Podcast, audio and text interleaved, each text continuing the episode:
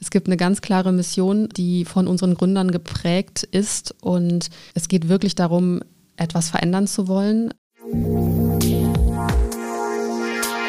Wirtschaft Düsseldorf am Platz. Liebe Zuhörerinnen und Zuhörer, wir, die iFishing GmbH, freuen uns sehr darüber, den heutigen Podcast präsentieren zu dürfen. Als am Rhein angesiedeltes IT-Systemhaus freuen wir uns, dass die regionale Wirtschaft durch Wirtschaft Düsseldorf Unplugged eine neue Stimme bekommen hat. Die Mode-, Textil- und Lifestyle-Industrie gehört zu den Branchen, die immense Auswirkungen auf Menschen und Erde haben. Seit dem Jahr 2000 hat sich die weltweite Bekleidungsproduktion fast verdoppelt. Inzwischen werden über 100 Millionen Tonnen Kleidung produziert. 2,7 Liter Wasser werden benötigt, um ein T-Shirt zu produzieren. 35 Prozent der Mikroplastik, die in die Umwelt geraten, stammen aus der Modeindustrie. 10 Prozent der weltweiten Treibhausgasemissionen werden von der Mode- und Schuhindustrie verursacht. Laut einer Studie des Fashion Council Germany und Oxford Economics entsprach der weltweite Treibhausgasfußabdruck der deutschen Modeindustrie im Jahr 2019 den durchschnittlichen jährlichen Emissionen von 1,9 Millionen deutschen Haushalten. Gleichzeitig wachsen die Umsätze von sogenannten Ultra-Fast-Fashion-Anbietern, die nächste Steigerung von Fast Fashion, die täglich bis zu 3000 neue Wegwerfteile produzieren. Doch die Branche muss dringend umdenken, nicht zuletzt durch das inzwischen in Kraft getretene Lieferketten-Sorgfaltspflichtengesetz, sondern auch durch die neuesten EU-Verordnungen wächst der Druck auf Unternehmen und Produzenten rund um Sichtbarkeit und eine transparente Wertschöpfungskette. In unserer aktuellen Folge von Wirtschaft Düsseldorf Unplugged wollen wir genau darüber reden, denn das Startup Retraced ist ein Unternehmen, das genau hier Hilfestellung leisten kann. Eine digitale Plattform für alle Mode- und Textilunternehmen, auf der die gesamte Lieferkette bis hin zum Rohmaterial vollständig transparent gemacht werden kann. Mein Name ist Andrea Greuner und ich freue mich jetzt sehr auf Vanessa Besler de Castro, die nach verschiedenen Stationen in der Modebranche bei Retraced ihren Hafen gefunden hat, in dem sie sinnstiftend und mehrwertschaffend arbeiten und gleichzeitig die Welt ein bisschen besser machen kann.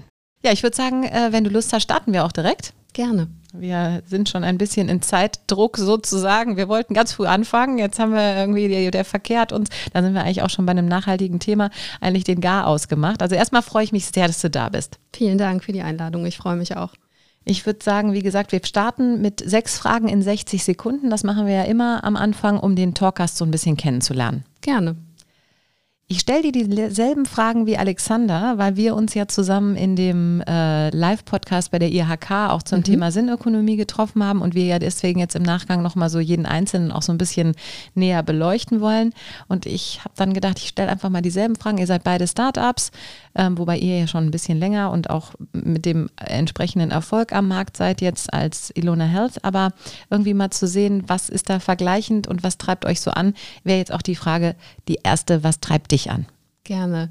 Was treibt mich an? Ähm, die Tatsache, wirklich was Sinnstiftendes zu machen, beziehungsweise auch was verändern zu können. Drei Adjektive, die dein Wesen beschreiben.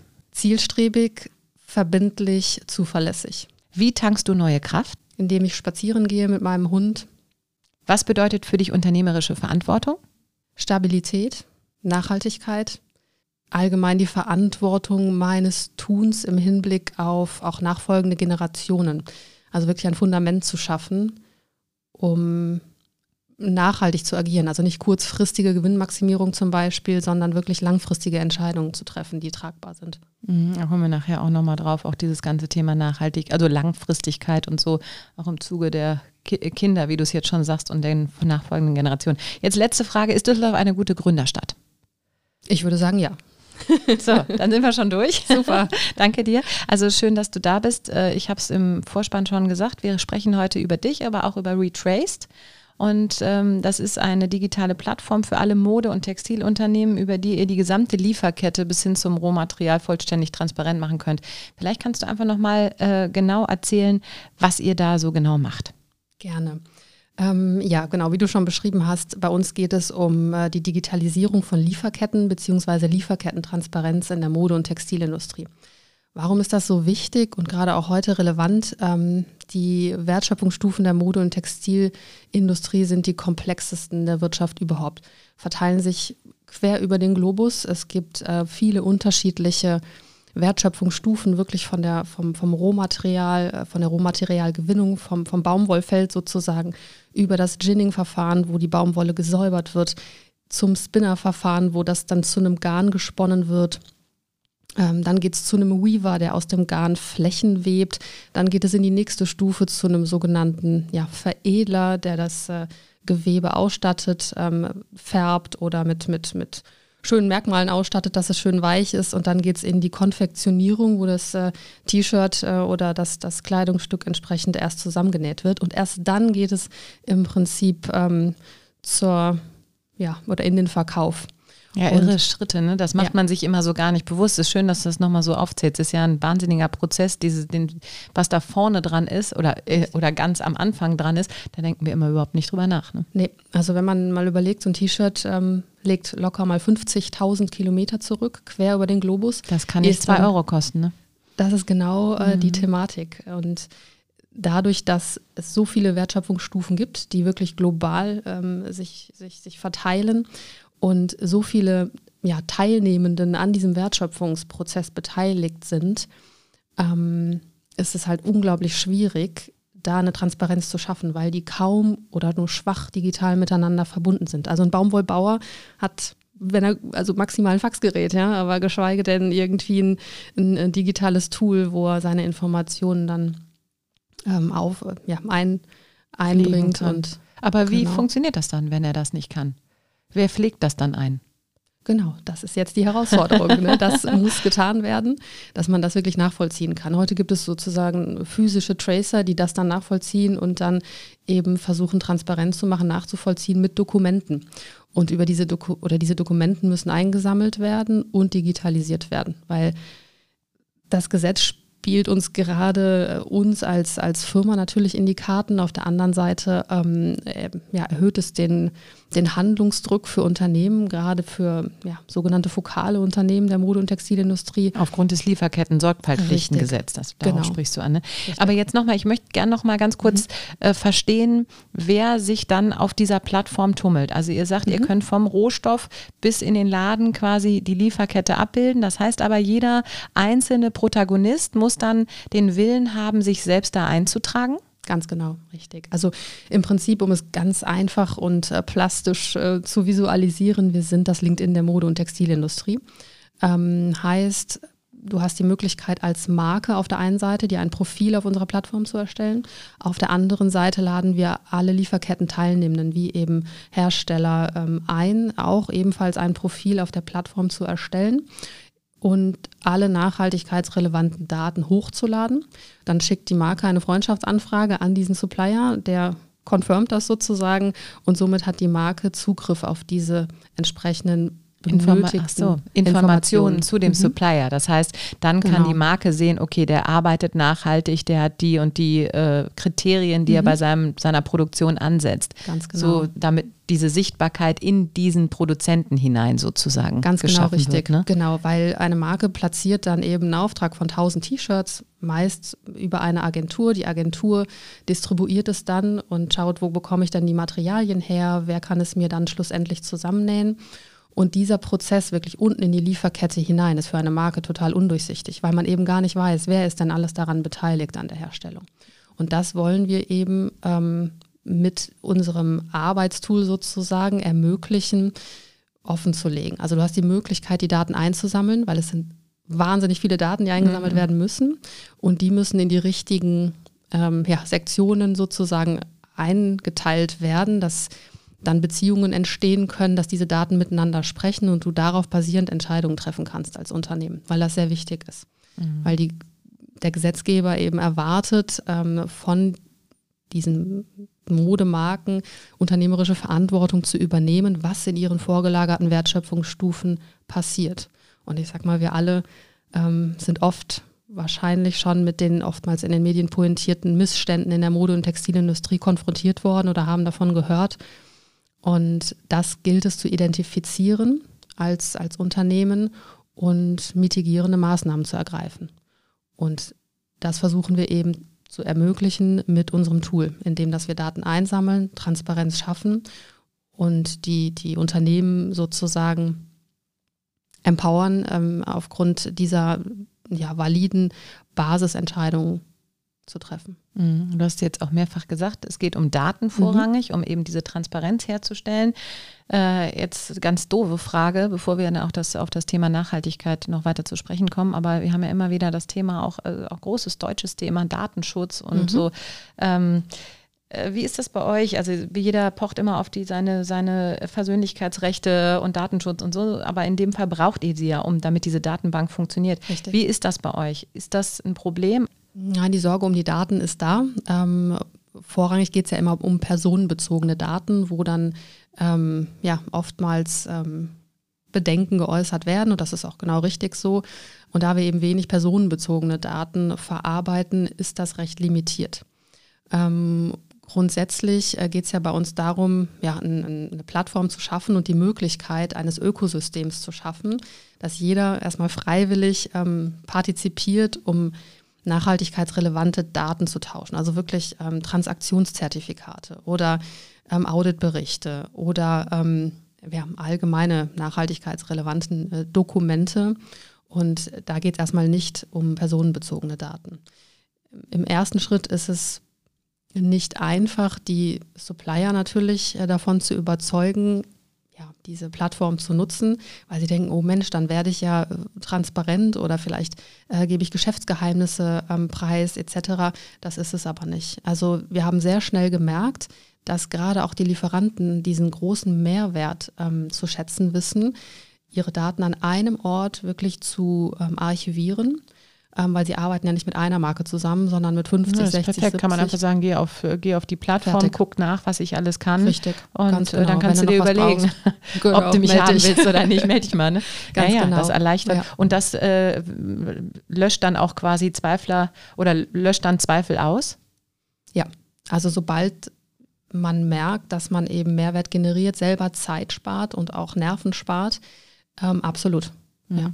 Das wäre nämlich auch noch so eine Frage gewesen. Sind das alles dann Menschen, die äh, auch wirklich so diesem nachhaltigen Gedanken folgen und die sagen, äh, das äh, ist für mich ganz wichtig, weil wir ja auch transparent werden wollen? Hast du es eigentlich schon mhm. selbst beantwortet? Im Zweifel ist es beides. beides ne? ja. Äh, das ist es, aber der Druck ist auch höher und man kann eben auch zeigen, ohne sich jetzt zu lang strecken zu müssen, weil das natürlich auch Entfernungen von Asien nach Deutschland auch schwieriger ist, äh, einfach von da aus zeigen, was man alles kann. Ne? Und deswegen sind die Leute auch dabei.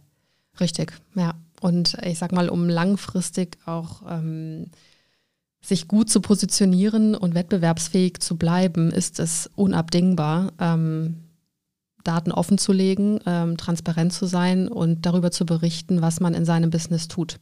Mhm. Und ähm, gerade eben in der Mode- und Textilindustrie. Ich meine, jetzt gerade kürzlich vor zwei Wochen ähm, wurde das EU-Gesetz entsprechend ähm, ja, verabschiedet. Das wird kommen und das geht weit über das Lieferketten-Sorgfaltspflichtengesetz hier in Deutschland hinaus. Das heißt, ähm, ja, durch diese gesetzgeberischen Aktivitäten ja, erhöht sich der, der, der Handlungsdruck Druck, ne? für Unternehmen hier auf der einen Seite. Ähm, wobei es natürlich auch immer kontrovers diskutiert wird. Ja, es wird hier ein Gesetz verabschiedet, was auf der anderen Seite der Welt sozusagen ähm, Verbesserungen hervorrufen soll. Nicht einfach, aber wir haben einen Startpunkt entwickelt, um das möglich zu machen. Mhm. Um im Prinzip mit den Lieferketten-Teilnehmenden in den direkten Austausch zu gehen, ohne jetzt E-Mails zu schreiben und per permanent äh, sozusagen über diesen Kommunikationskanal in den Austausch zu treten, sondern eben nur noch über diesen Kommunikationskanal Plattform. Mhm. Ja, weil, weil eben das Thema Nachhaltigkeit, du hast auch eben gesagt, in der Gesellschaft total angekommen ist, in der Politik angekommen ist und da eben jetzt in immer stärkere äh, ja, Schrauben auch angestellt werden, weil klar ist, so kann es nicht weitergehen. Ne? Und das hat sich ja, wie gesagt, auch durch die Gesellschaft ähm, inzwischen irgendwie oder in der Gesellschaft etabliert. Wie ist das? Wir haben jetzt von den Nutzern äh, der Plattform gesprochen, aber ihr seid ja nun auch ein, ein junges Unternehmen, mhm. ihr seid alle engagiert, ihr habt, äh, wie du auch sagst, den Willen, äh, sinnstiftend zu arbeiten. Wie geht ihr da mit euren Mitarbeitern um? Sind das auch alles Leute, die bewusst äh, sagen, ich will was Nachhaltiges machen, ich will langfristiger denken, ich möchte sinnstiftend arbeiten? Oder ist das vielleicht auch das Thema Startup? Ist das sexy? Also welche Erfahrung macht ihr da?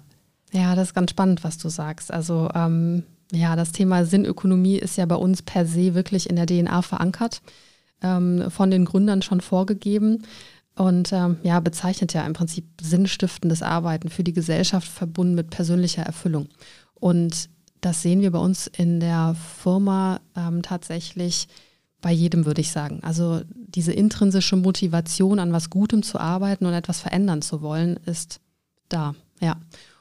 Und sicherlich nochmal das Thema Startup, ähm, was dir natürlich eine gewisse Dynamik ermöglicht, Entwicklungspotenzial ermöglicht, gerade für junge Menschen. Und ich meine, ähm, gerade auch äh, jetzt die Nachwuchstalente sind schon sehr auf der Suche nach, nach, nach etwas ähm, Sinnstiftendem, nach, nach, nach einem, einer Wirkungsstätte, wo sie sich entfalten können, wo sie auch merken, dass ähm, sie etwas bewegen können und mitgestalten können. Mhm. Ja.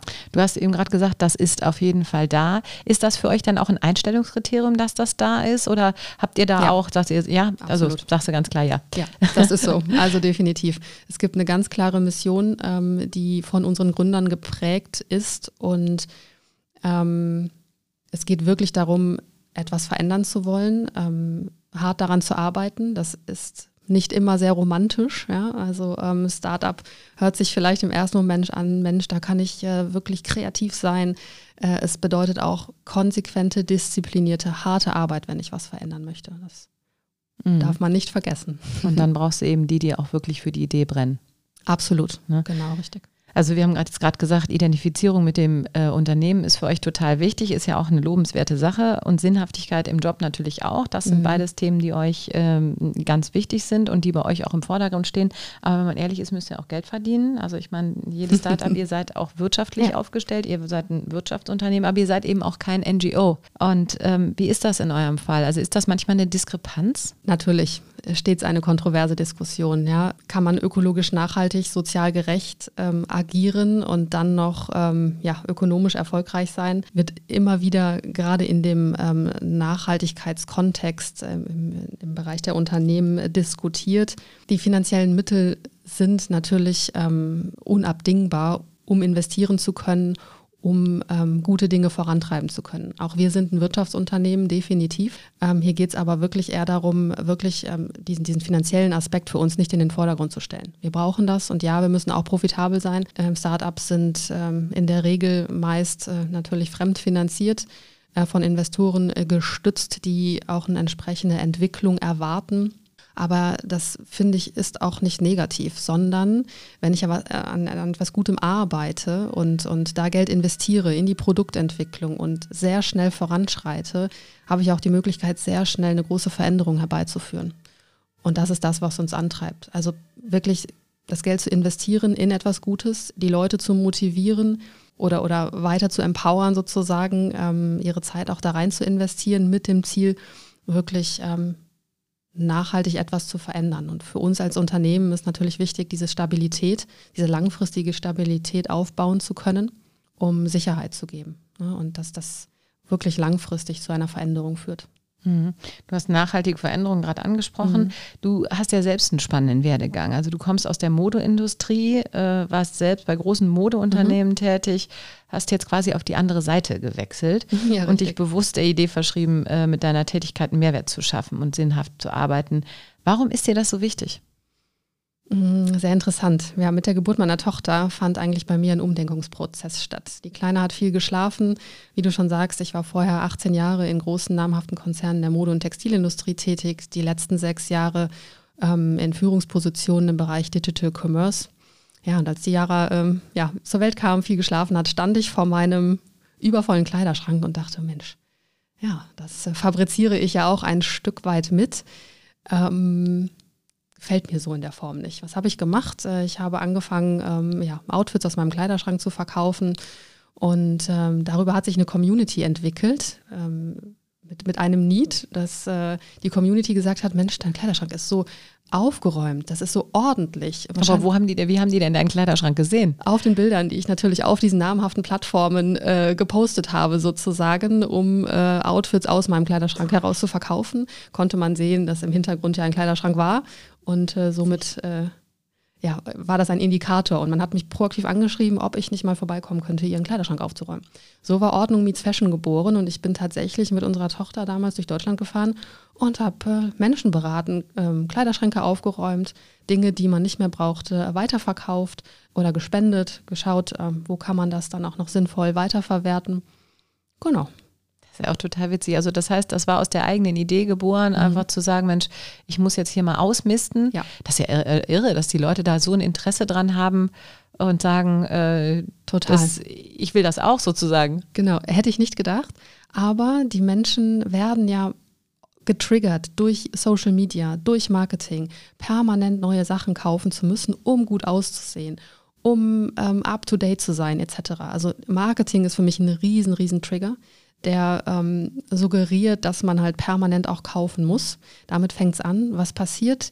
Ähm, es landen ganz, ganz viele Kleidungsstücke in einem Kleiderschrank, den man zum Teil gar nicht braucht, nicht trägt etc. Und gar nicht mehr weiß, was man hat. Und das, das ist ja auch erschreckend immer wieder. Total. Ja, das ist auch so und das habe ich wirklich oftmals auch festgestellt, ähm, weil das war der Trigger, dass sie gesagt haben, Mensch, ich habe so viel Klamotten im Schrank, ich weiß trotzdem morgens nicht, was soll ich denn anziehen. Und äh, ja, da kam ich ins Spiel und wir haben wirklich geschaut, Mensch, äh, was machst du beruflich? Ähm, was sind deine Lieblingsteile? Was trägst du denn oft? Haben da vielleicht ein bisschen aufgestockt, wirklich so ein Basic-Fundament geschaffen. Und äh, was habe ich dann gemacht? Ich habe dann angefangen, natürlich diese Kleiderschränke für mich zu digitalisieren, damals in Excel-Tabellen habe äh, ähm, ja den Bestand meiner Kunden sozusagen für mich visualisiert, wenn die mich dann mal anriefen und gesagt haben, hey Vanessa, ich habe am Wochenende hier ein Event, kannst du nicht mal äh, äh, mir was besorgen? Ich brauche das und das. Und dann wusste ich, okay, was hat äh, die derjenige im Kleiderschrank und konnte gezielt dann ähm, ja etwa, also etwas einkaufen, besorgen oder ähm, einen Vorschlag machen. Das ist ja auch cool. Und wolltest du dich damit nicht irgendwie selbst, weil das ist ja auch ein ganz ja, nachhaltiger Gedanke. Total. Ordnung, du hast gerade gesagt, Ordnung meets Fashion. Mhm. Und das gibt es das noch? Also das ist ja eigentlich auch wirklich so ein kleines Startup hätte. Also da hätte ja. man ja was eigenes draus machen können. Ja, absolut. Und wenn man ähm, ehrlich ist, äh, ist es ja genau der Kern auch, den, den wir bei Retraced machen. Äh, was machen heute die Nachhaltigkeitsabteilungen der, der großen Unternehmen? Ähm, die CSR-Manager sammeln diese Daten manuell und speichern die in Excel-Tabellen. Genau das, was ich gemacht habe in meinem Kleiderschrank. Ich habe damals auch gedacht, Mensch, wie kann ich das digitalisieren? Ich habe mich da auch schon mit äh, Menschen ähm, getroffen, äh, die mir hätten da was programmieren können. Also die Idee einer App ist entstanden. Ähm, ja, das ist jetzt aber nunmehr ja, zehn Jahre her. Ähm, ja, ist interessant. Aber das ist ja witzig, dann hast du dir wirklich aufgeschrieben, ich habe äh, fünf Blusen, ja. eine ist blau, eine ist gelb mhm. äh, und dann noch das Material wahrscheinlich aufgeschrieben. Und Fotos und dann, genau. Fotos und dann, mhm. Äh, dann genau. katalogisiert. Ja, richtig. Genau. Und wusste dann wirklich, hatte eine Kundendatei, also das ist ja überschaubar, ne? Fünf Kunden hat easy, ähm, hat man 20, ja, geht auch noch. Äh, bei 150 wird es echt eng. Und wie viel hattest du dann am Schluss? Ja, es waren ja, knapp über 100. Nein, das ja, ist ja Wahnsinn. Mhm. Und, und jetzt, ich jetzt machen wir hier einen totalen Exkurs, aber ich finde das ganz spannend. Warum, warum hast du dann gesagt, nee, am Ende, ich will doch wieder in eine Festanstellung oder jetzt auch, hast dich dann ja bewusst ja mhm. auch entschieden, zu Retrace zu gehen, auch mit dem nachhaltigen Gedanken, klar. Ja. Aber warum? Und zurück zu dem gleichen Kern, ne, witzigerweise. Ja. Also Excel-Tabellen zu digitalisieren. Ähm, ja, das ist, war ganz witzig. Ich saß wirklich zu Hause, habe meine Nudeln gelöffelt und es klopfte ein ähm, Fernsehsender an und, und fragte mich, ob man nicht darüber berichten dürfe. Über und, Ordnung meets Fashion. Mh, genau, mhm. über das, was ich da so treibe. Ähm, ich kann es dir gar nicht sagen. Es, es, es war ein Bauchgefühl, ein, oh Gott, nee, nee, also ins Fernsehen will ich nicht, um Gottes Willen. Ich mache das doch nur für mich. Wahrscheinlich Angst vor, vor dem, was vielleicht hätte passieren können, dass es wirklich groß werden könnte ähm, vielleicht auch die Prägung aus der Kindheit, äh, aus dem Elternhaus, dass wir gesagt Mensch, Kind, guck, ne, gute Ausbildung, gutes Studium. Äh, ne, mach was draus. Mach was draus. Ne, seriösen Job. Ja, seriösen Job. Äh, ne, gute Firma, ähm, wie auch immer, arbeite in vorhandenen Strukturen. Ich weiß es nicht. Äh, vielleicht auch dieser Sicherheitsgedanke. Wir leben in einer Patchwork-Familie, ähm, dass ich für mich auch immer ähm, eine sehr große Verantwortung für, für mich selbst ähm, und, und ähm, ja auch für die Familie übernehme, dass ich sage, Mensch, da weiß ich, ähm, in einem vorhandenen System sozusagen funktioniere ich sehr gut. Ähm, ich war zu seiner Zeit eben auch schon seit sechs Jahren bei diesem großen Konzern beschäftigt. Der damalige Geschäftsführer rief an und sagte, Mensch, Vanessa, wir haben eine gute Idee, äh, wir wollen das so und so und ähm, könntest du dir das nicht vorstellen? Boah, und dann stand dann, okay, gehe ich jetzt diesen Weg auf eigene Verantwortung, äh, wirklich ins Risiko oder ähm, gehe ich zurück? Ähm, ja, mit Kind und War die Verantwortung. Entscheidung dann irgendwann relativ ja, schnell richtig. gefallen wahrscheinlich. Ja, ne? Gibt es denn noch Ordnung Meets Fashion? Ähm, es gibt es noch, wenn man auf die Seite geht, äh, steht da, die Seite ist gerade im Umbau, Umbruch. Ähm, nein, aktiv betreibe ich es natürlich nicht mehr. Es ist äh, seinerzeit eben mit der Rückkehr in den Job tatsächlich etwas ähm, ähm, Eingeschlafen. eingeschlafen, richtig. Wobei es ja eigentlich wirklich auch nochmal, das, das ist jetzt schon wieder ein guter Backlink auch zu unserem eigentlichen Gespräch. Ich meine, wir müssen ja wirklich unglaublich äh, darüber nachdenken, wie wir das Thema Mode transparent machen. Aufklärung ist in dem Bereich total wichtig. Mhm. Und du hast gerade erklärt, du hast den Leuten wirklich auch gezeigt, was braucht ihr eigentlich, wie Ja. könnt ihr anders kombinieren im Zweifel, wie kann man sich lösen, was kann man mit dem Überschuss machen. Mhm. Genau. Das ist ja genau der Gedanke, man klärt auf. Wie wichtig glaubst du, ist dieses ganze Thema Aufklärung in der Modebranche? Denn ich meine, es ist eine wahnsinnig schmutzige Branche. Kommen wir auch gleich vielleicht nochmal kurz drauf. Ähm, wie wichtig glaubst du, ist das? Sehr wichtig. Also das Thema wirklich ähm, Education, Aufklärung, das sehen wir auch für uns, ähm, ist natürlich wichtig, aber ähm, beim Endkunden angefangen. Ich sag mal, wenn der es nicht mitmacht, ähm, können alle Bemühungen ähm, der großen ähm, ja, oder auch der kleinen ähm, Unternehmen gar nicht wirken. Ja, also ich sag mal, man kann und viele, viele Unternehmen tun auch schon die letzten Jahre wirklich viele großartige Dinge gerade in dem Bereich, dass sie ihre Designprozesse umstellen, dass sie wirklich auch ähm, Ausschüsse minimieren im Produktionsprozess, im Musterprozess etc. Ähm, viele Dinge in den Prozessen umgestellt haben. Ähm, es traut sich nur keiner so richtig, ähm, ja, darüber zu berichten, weil es eine lange Reise ist. Keiner ist heute perfekt. Aber ich finde toll, dass viele Unternehmen den Schritt gehen und sagen, aber ich tue wenigstens was. Ja, ich habe, nehme äh, meine Verantwortung wahr. Ähm, ich ja, habe hier ein, ein Businessmodell, ich lasse Ware produzieren, ähm, verkaufe es hier weiter und ich muss Verantwortung übernehmen für das, was vorne passiert, verstehe ich und da tue ich auch viel dafür, um zum einen intern zu sensibilisieren, Prozesse umzustellen, auch bei meinen eigenen Mitarbeitern. Und auf der anderen Seite ähm, ja, Risiken zu identifizieren vorne und diese zu mitigieren. Also viele Unternehmen tun da schon sehr, sehr viel. Ähm, Nochmal zum Thema Aufklärung. Ich glaube, es fängt halt ja, nach wie vor beim Endkunden und bei uns selber an, Dinge zu hinterfragen, bewusster zu machen, äh, weniger zu konsumieren. Damit fängt es an. Ja. Ich finde das so schön, wie du sagst, äh, keiner ist perfekt. Am Ende ist ja so ein bisschen das Problem, manche tun es schon, die versuchen sich transparenter darzustellen, Mhm. mit Defiziten natürlich und da wird ganz schnell der Finger drauf gepointet. ja, ne? absolut. Und wird man gesagt, nee, das kann ich so nicht machen, weil die haben ja klar, die sind Ja. angreifbarer, weil sie transparenter sind. Natürlich. Und auf der anderen Seite, das hast du auch gerade gesagt, es muss beim Endverbraucher anfangen und der macht ganz schnell die Augen auf der anderen Seite zu. Also er ist ganz schnell dabei, den Finger drauf zu zeigen auf Unternehmen, die es vielleicht noch nicht perfekt machen, aber die was machen. Und bei anderen Sachen, ich hatte äh, gerade gestern irgendwie wieder gelesen, es gibt äh, ja, das ist auch bekannt, ehrlicherweise, nicht nur die Fast Fashion Anbieter, sondern inzwischen gibt es ja Ultra Fast Ja, Fashion Wahnsinn. Anbieter, die Richtig. bis zu 3000 Teile am Tag produzieren. Ja. Echte Weg Wegwerfmode, also da sind wir wieder beim T-Shirt für zwei Euro. Ähm, es gibt ein, ein großes chinesisches Unternehmen, äh, das macht bis zu 30 Milliarden, im letzten Jahr 30 Milliarden Euro Umsatz gemacht. Mhm. Ein wirklich billig Chemikal, mit Chemikalien verseuchte Klamotten und es wird gekauft, gekauft, Ja, gekauft. und ne? sogar für die Kinder zum Teil. Für die ja. Kinder. Wo ich denke, ha- hallo? Und da, ja, genau. Und da, das, das macht mich eben auch so fassungslos, wo, wo, wo ich nicht verstehen kann, was du gerade gesagt hast. Man, man muss doch bei sich selber anfangen. Ja, Warum sehen die Leute das nicht? Ja, weil auch da hat ja ein Umdenkungsprozess stattgefunden. Ja, ich investiere mh, viel Geld in gutes Essen, weil ja, du bist, was du isst, ja, ähm, und du bist, was du trägst. Also ich hänge mir doch nicht so ein wirklich, wie du sagst, chemikalienverseuchtes Teil um den Hals, äh, weil ich dann denke, wow, jetzt bin ich aber up to date oder hip. Nein. Und ähm, wirklich zu reflektieren, zu sagen, diese, diese hohe Umsatzzahl, das T-Shirt kostet drei Euro, da kann sich jeder oh, ja, runterrechnen sozusagen, wie viele Teile da produziert werden. Ähm, wenn ich gerade sage, so ein T-Shirt ja, hat, äh, leg mal 50.000 Kilometer quer über den Globus zurück, ähm, ehe es hier irgendwo in, in, im, im Laden landet, das kann nicht sein. Ja, da, da, da, wo wird da Geld verdient? Ähm, das ist offensichtlich. Und zu welchen Lasten, das ist leider auch offensichtlich. Wenn man genau hingucken Wenn man will. genau ne? hingucken will, genau. Und ähm, was passiert mit der Mode? Das Schlimme ist ja, dass du wirklich mit äh, minderwertiger Ware nicht mehr viel anstellen kannst. Wo landet das? In der chilenischen Atacama-Wüste. Genau. Rest, Widerlich. Restmüll. Restmüll, dann wird es Nicht, der verbrannt. sich nicht, der nicht ab, der sich nicht recyceln lässt sozusagen. Ne? Die ja. Garne sind vermischt. Das lässt sich ja auch gar nicht mehr trennen. Also es ist wirklich Mhm. eine richtige Katastrophe. Und das ist eben auch gesagt, gerade dieses Thema. Also ich bin auch immer wieder wirklich erschreckt, wenn dann Leute sagen, ja super, ich habe mir gerade wieder ein T-Shirt für die Kinder gekauft, kostete nur 2,50 Euro. 80% Da muss ich Polyester. wirklich Halleluja. denken, wow. Also da kann man, da braucht man eigentlich gar keinen Gedanken drüber zu verschwenden, dass das nicht gut sein kann. Ne? Und wir reden darüber, dass wir für die Kinder jetzt auch gerade mit diesen ganzen nachhaltigen Gedanken, die sich, wie gesagt, auch sehr in der Gesellschaft und auch in der Politik schon festsetzen oder müssen auf jeden Fall auch, äh, darüber, dass wir was verändern müssen. Und trotzdem wird es noch gemacht. Und wenn wir über die Zukunft unserer Kinder nachdenken, dann ist das ja eigentlich unglaublich, wenn wir denen eine lebenswerte Zukunft ermöglichen wollen.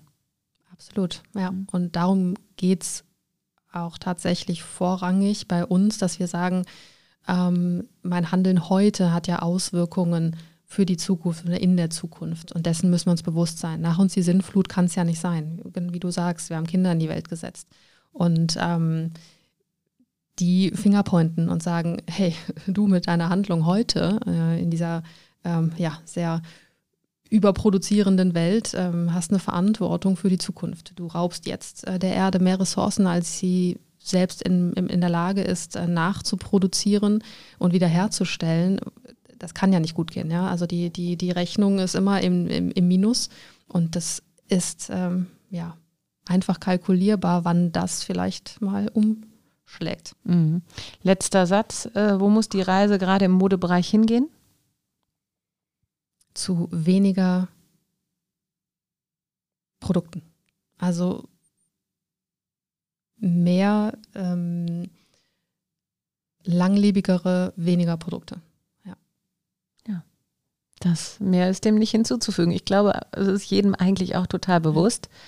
Ähm, und äh, wir können uns alle nur wünschen. Klar, ich meine, wir haben gelernt mit den Vertikalen, dass es auch schnell geht, das ist keine Frage, Mhm. aber auch da kann eben letztlich die Lieferkette transparent sein. Da müssen alle in der Wertschöpfungskette von profitieren und alle müssen gut leben können davon. Und dann ist es auch wiederum in Ordnung, wenn das Produkt stimmt. Ne? Ja. Dann kann es auch mal günstiger sein, das ist ja nicht die Frage. Aber es kann nicht dieser ganze Schund auf den Markt kommen, dieses billig und noch eins und ich brauche ein fünftes T-Shirt und ein zwanzigstes. Das ist einfach falsch. Mehr Gewissenhaftigkeit. Also wirklich zu überlegen, brauche ich das Teil jetzt? Ja, nein. Und ähm, weniger ist mehr. Also wirklich ein sortierter, gut organisierter Kleiderschrank mit Ich sag nur weniger Ordnung Artikeln. Fashion. Ja, wirklich.